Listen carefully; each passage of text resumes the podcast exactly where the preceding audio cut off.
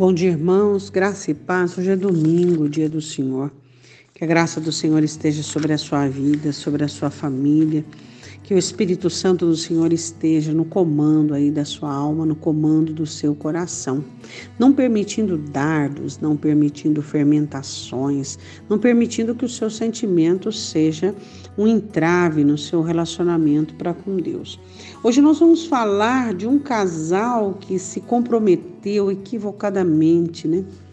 Eu fico pensando, né, como que as pessoas precisariam ser mais saudáveis, como nós precisamos de atalaias, de pessoas que digam assim, opa, peraí, o que está acontecendo? Está errado, não é bem assim, não é por esse foco, não é por esse ângulo, não é por essa ótica, né? Como nós precisaríamos de pessoas boas, racionais, que fossem mais impositoras. Mas você percebeu que os impositores são as pessoas que são fermentadas? Que são más, que são pessoas que é igual aquele um ditado antigo, né?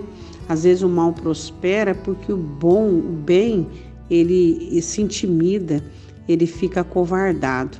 Então, neste texto aqui, o que, que eu vejo? Eu vejo uma falha muito grande no relacionamento, onde Ananias e Safira, nenhum dos dois, por exemplo, ela pudesse dizer ao seu marido: você está errado, não é assim que você deve pensar. Nós temos a Escritura e a palavra do Senhor e precisamos, é, não são poucas as vezes, que nós precisamos alertar as pessoas que estão perto de nós. O que, que aconteceu? Ananias olha para Barnabé, José, né, é, chamado pelos apóstolos Barnabé, que significa filho da consolação, ele era um levita e ele era um homem muito despojado, muito voluntário, com um coração muito aberto. Então Ananias olha para o comportamento, para a fé e para o jeito de Barnabé e quer imitar. Então ele vende uma terra lá, uma herdade por um preço. É, vamos supor, ele vendeu por 100. E ele chegou para Pedro, para os apóstolos, disseram: Eu vendi por 50, aqui está. Ele ficou com 50. Pedro explicou para ele, dizendo assim: Ué, capítulo 5, versículo 4: Guardando-a, não ficava para ti?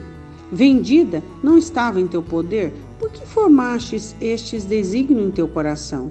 Não mentistes aos homens, mas a Deus. Então, a grande questão que Pedro esclarece para ele, Pedro fala assim para ele: olha, se você tivesse guardado, era sua, você não precisava oferecer, você não precisava dar. Hã?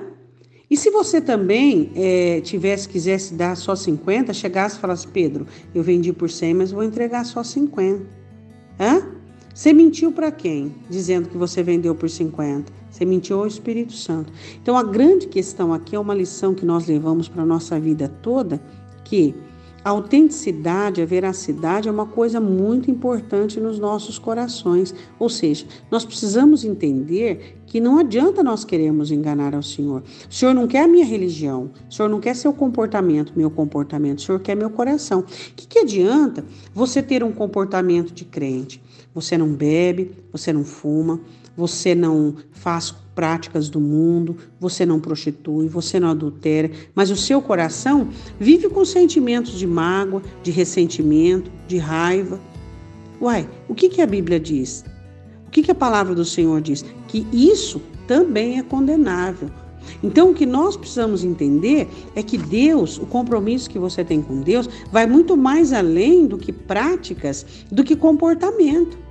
É muito mais, é coração. É isso que as pessoas não entendem no cristianismo. Qualquer religião, um bom comportamento é aceitável. Tá ótimo um bom comportamento, mas o cristianismo é aquele que oferece o céu, ele quer saber do nosso coração do íntimo do nosso coração. Então não adianta mentir para Deus. Ou seja, você tem um comportamento de um crente totalmente aprovado aos olhos dos homens, mas o Espírito Santo está reprovando teu coração. Por quê?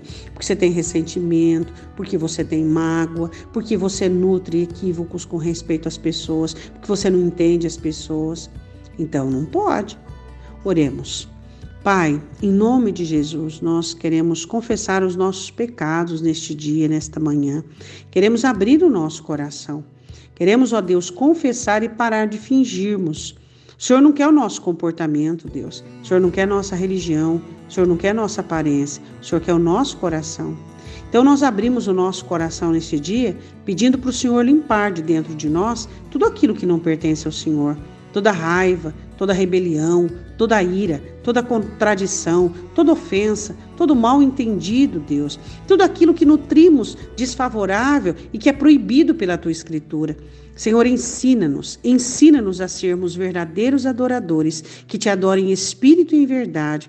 O verdadeiro adorador não é aquele que canta, o verdadeiro adorador é aquele que tem um coração limpo, onde o Senhor pode ali ser o Senhor absoluto, onde ali pode ser altar. Adoração tem a ver com altar e o nosso coração tem que ser o teu altar. Senhor, eu te peço em nome de Jesus Cristo, limpa o coração do teu povo e da tua igreja, de tudo aquilo, ó Deus, que é mentira, de tudo aquilo que é aparência, de tudo aquilo que é comportamental.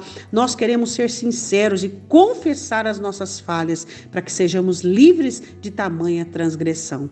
Eu te peço em nome do Senhor Jesus. Amém. Um ótimo domingo, Deus te abençoe.